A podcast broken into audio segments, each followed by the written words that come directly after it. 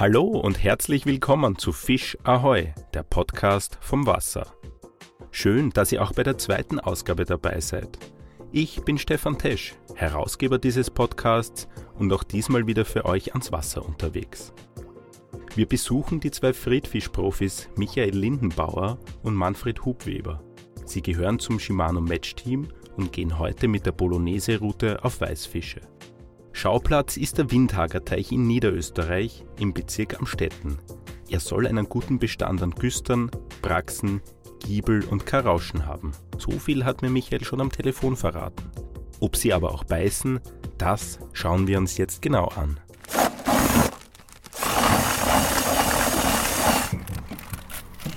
Das war der Akkuschrauber mit Rühraufsatz. Als ich am Teich ankomme, sind die beiden schon am Werken.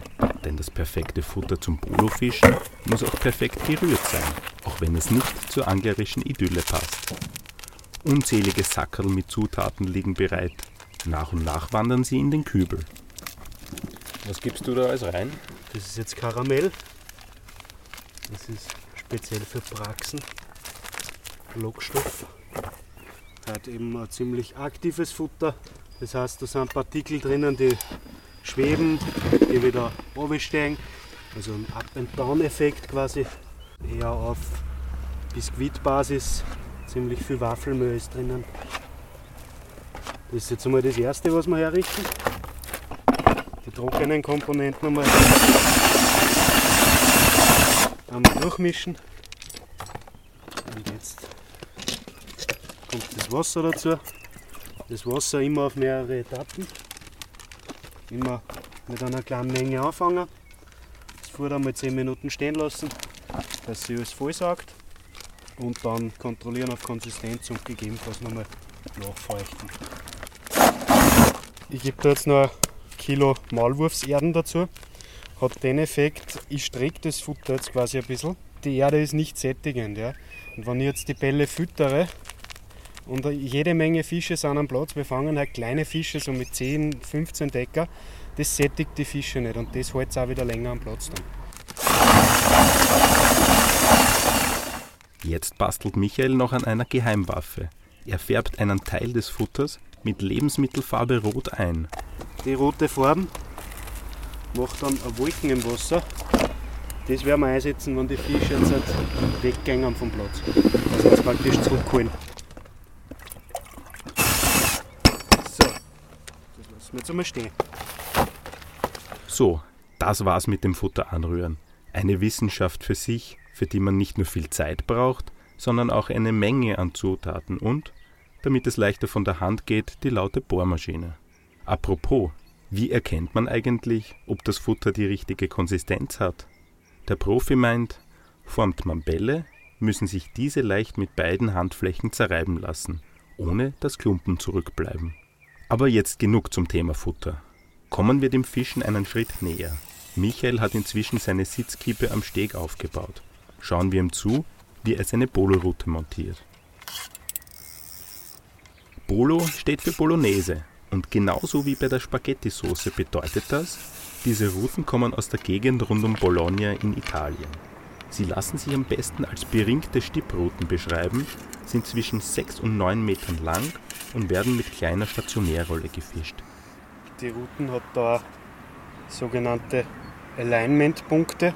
Das sind so kleine Dreiecke. Da muss ich schauen, dass das immer in derselben Reihe ist, weil dann sind die Ringe gerade. Und die Routen hat die feste Aktion. Was gibt es bei Polo-Routen für Unterschiede? Großer Unterschied ist einmal die Wurfgewichtsklasse. Das, was wir da heute fischen, sind Weißfischpolos mit wie viel? 15, 20 Gramm? 15 Gramm haben die meisten. Dann gibt es auch noch Polos, ganz leichte, mit 10 Gramm oder was Wurfgewicht. Die werden hauptsächlich dazu verwendet in Italien zum Forellenfischen am Fluss. Und dann gibt es noch welche mit 30, 40, 50 Gramm, die man auch zum Karpfenfischen nehmen kann, wo man dann einmal richtig Druck ausüben kann. Kann man mit deren Karpfen fangen, oder? Du kannst mit jeder Route einen Karpfen fangen.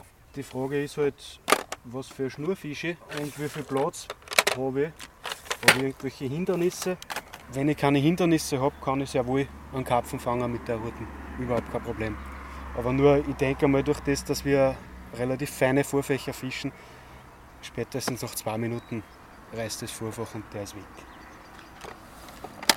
Wann geht's denn endlich richtig los mit dem Fischen? Einen Moment dauert's noch. Polofischen braucht eine Menge Vorbereitung. Michael muss noch ausloten. Ich nehme jetzt einmal die Route und schlenze auf die Distanz, was ich fischen will. Jetzt geht der Schwimmer runter durch das Lotblei, was unten drunter ist. Und jetzt hebe ich die Routen auf, bis dass der Schwimmer kommt. Und jetzt ziehe ich den Schwimmer am Boden und finde durch das Kanten oder Unebenheiten. Ja. Jetzt haben wir das schon festgestellt, wenn ich jetzt nochmal auf den Platz schmeiße. Da ist der Schwimmer jetzt, da geht er am Boden. Das heißt, da bin ich jetzt zu seicht. Ja. Wenn ich jetzt weiterziehe, bin ich immer noch zu seicht. Und jetzt kommt da die Kanten. Das heißt, ich habe da jetzt einen minimalen Tiefenunterschied zu dem Platz, wo ich fischen will. Der Platz ist ca. 20 Meter entfernt, direkt neben einem ins Wasser gefallenen Ast. Ob der Profi dort einmal hängen bleiben wird? Wir werden sehen. Maden auf den Haken und los geht's. Nehmen wir genau die Routenlänge, nehmen wir eine Schnur, aufpassen. Und jetzt wird das einen Platz gebracht. Und das zuvor sorgfältig angerührte Futter kommt jetzt auch zum Einsatz. Bei der Startfütterung habe ich jetzt ein paar Pinkies im Futter drinnen. So, das waren jetzt vier Bälle. Schauen wir mal, was kommt. Während Michael auf seinen ersten Fang wartet, schauen wir zu Manfred hinüber. Ich bereite jetzt gerade den Futterplatz vor. Das heißt, ich mache jetzt einmal die Anfangsfütterung, um einfach einmal zu schauen, dass man Fische hinlockt. Bei der Anfangsfütterung sollte man auch nicht zu, äh, nicht zu viele Futterballen schießen gleich einmal, dass man es nicht übertreibt, nicht, dass man die Fische dann mit der großen Futtermenge eher verscheucht dann. Zurück zu Michael. Er kann schon von den ersten Erfahrungen am Angelplatz berichten. Genau, bei dem GS da drüben kriege ich die Bisse. Und jetzt einen Meter vorher Fisch, dann warte ich 10 Minuten. Und darum ist es halt relativ risikoreich, dass ich da um Fisch ist auch mit viel Hänger verbunden. Es geht auch oft der Wurf daneben. Aber wenn ich es dann einmal schaffe, dass ich hinkomme, dann habe ich eigentlich innerhalb von wenigen Sekunden einen Biss. Ja, weil die Fische haben da drüben jetzt halt einen Unterstand, vergreien sie da drüben und vereinzelt kommt einmal einer raus. Während wir auf einen Biss warten, frage ich, was eigentlich so toll am Polofischen ist. Im Prinzip ist das Polofischen abgeleitet worden vom normalen Stippfischen, also vom Stippen ohne Gummizug. Nur wenn ich jetzt halt einen größeren Fisch habe, habe ich bei der Polo eben den Vorteil die Schnurreserve, wo man normalerweise die Stippen bricht oder ich einen Schnurbruch habe bei der Stippen, kann ich da jetzt halt eben über die Rollenbremsen arbeiten. In Sekundenschnelle kann ich agieren, was am Schwimmer passiert, durch das, dass ich eben nur 5 bis 6 Meter Schnur im Wasser habe. Wenn ich jetzt mit der Matchroute angeln würde auf 30, 35 Meter draußen, dann kann ich auf die feinen Bisse nicht reagieren, weil bis dass ich einen Anschlag zum Beispiel auf der Matchroute äh, durchgebracht habe, habe ich auf der Polo den Fisch schon lange gekeschert. Ja. Und in dem Moment, wo der Fisch vielleicht nur vorsichtig äh, am Köder nuckelt, äh, in der Zeit, wo ich anschlag, kann er auch schon wieder auslassen. Und dann passiert es plötzlich. Die erste Brasse, Das ist aber schnell gegangen. das ist sehr schnell gegangen, ja. Woran liegt's? Am Futter und am Können. Ja, und wer lacht hier im Hintergrund so schelmisch? Manfred. Der ist gerade nicht so happy. Ich habe einen Fehlbiss gehabt jetzt. Der hat nicht ganz leicht den Schwimmer nach unten gezogen, aber es war zu wenig noch, dass ich ihn haken habe können im Fisch. Also der hat wirklich nur leicht an der Madenspitze gezogen und nicht den ganzen Haken eingesaugt. Passiert relativ oft, gerade bei so Kleinfische. Immerhin, eine gute Erklärung hat er dafür. Wenn ich zu Michael schaue, dann läuft's bei ihm auch nicht gerade nach Plan. Der verflixte Ast hat ihm die Montage gestohlen. Und jetzt geht's ans Basteln. Ich habe jetzt den Schwimmer auf die Schnur gefädelt, den dreimal fixiert mit Silikonschläuche. Danach folgt der Bleiolive mit 1,25 Gramm, das heißt ein bisschen geringer als was der Schwimmer tragt. Jetzt habe ich gerade da unten die Verbindung fürs Vorfach gemacht, ganz normale doppelte Schlaufe. Und jetzt werden wir die Blei anbringen.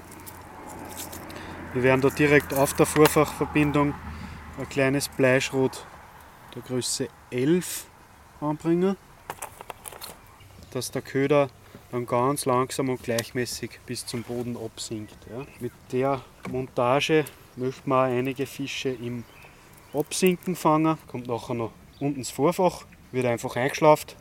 Ich habe da jetzt eine 16er Hauptschnur. Das Vorfach ist 0,11 mit einem 16er Haken, 25 cm lang.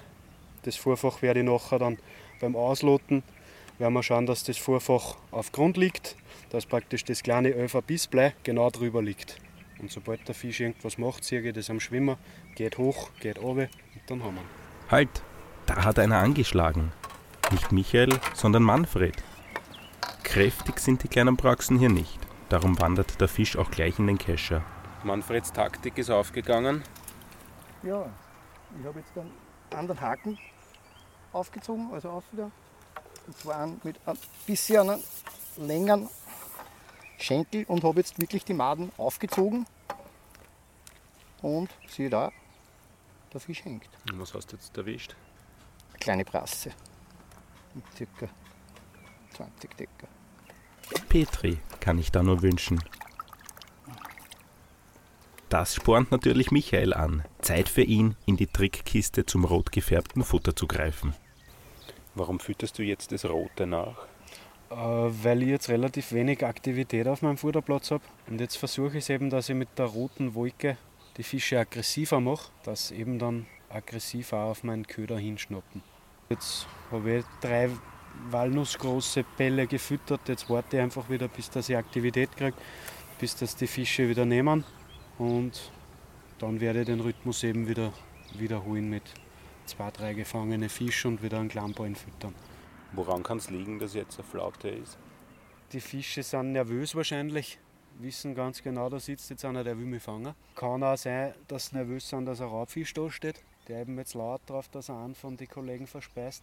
Was auch interessant ist, wenn sich jetzt eine Zeit nichts tut oder der Fisch hat nur einmal ganz vorsichtig gezupft, nehme ich einfach die Rutenspitze von der Polo, hebe es ein bisschen an und ziehe den Köder. Kann sein, dass ein Fressneid aktiviert beim Fisch. Kann passieren, gleich kurz nach dem Ziehen, dass er nachfährt, der Fisch, und den Köder voll nimmt. Dass er Angst hat, dass der Köder Dass er am weggeht, weggenommen ja. wird, Mhm. wie bei uns. Und wenn mir wer ein Schnitzel vom Teller wegzieht, bin ich auch sauer und beißt zu. Menschen würden sich vermutlich viel leichter fangen lassen als die Praxen hier heute. Michael und Manfred setzen beim Köder auf Maden. Ihrer Meinung nach der beste Friedfischköder überhaupt. Zur Not hätten sie noch Pinkies, also Minimaden und Würmer im Gepäck. Doch die brauchen sie nicht. Es hat nämlich schon wieder einer gebissen. läuft ja, ne? Aber nicht nach Plan. Was wäre der Plan gewesen? Jede Minute so an. Unter uns gesagt, so schlecht ist es doch gar nicht gelaufen. Vermutlich gehört es für die beiden dazu, immer kritisch sein und sich ständig verbessern wollen.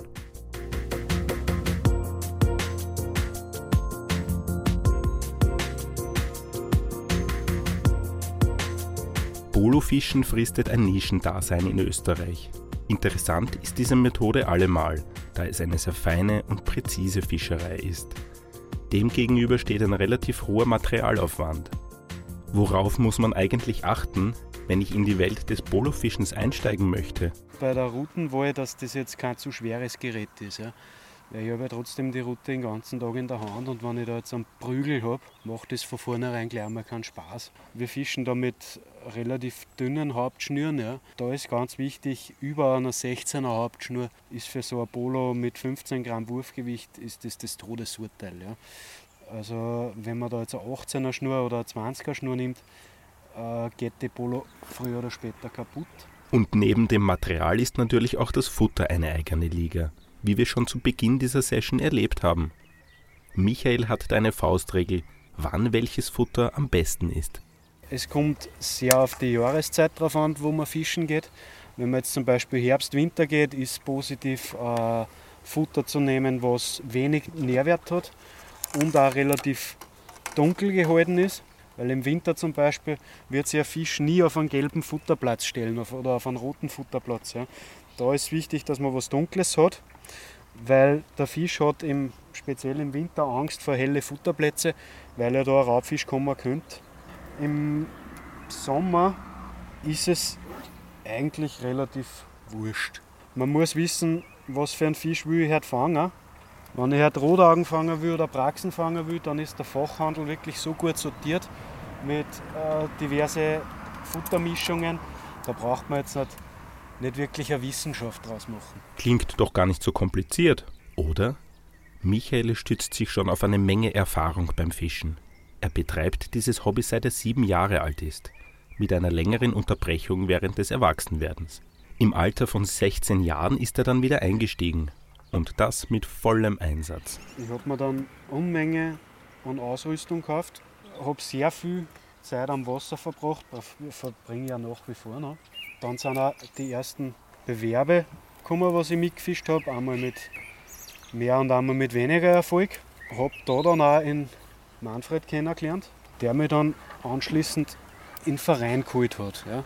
Und durch den Verein hat sich das dann eben mit dem Teamfischen ergeben. Wie kann man sich das Leben eines Teamfischers vorstellen? Autogrammstunden? Nein, gar nicht, gar nicht. Ich sitze am Wasser und die Leute, die mich ansprechen, mit denen plaudert ihr ein bisschen, äh, wann wer Fragen hat zum Beispiel, über ein Gerät, was ich verwende. Dann lasse ich einer das auch angreifen. Ja. Da darf man überhaupt nicht scheu sein oder, oder zurückhaltend. Viele Leute glauben wirklich, wenn man jetzt Teamfischer ist, man kriegt alles geschenkt. So ist es nicht.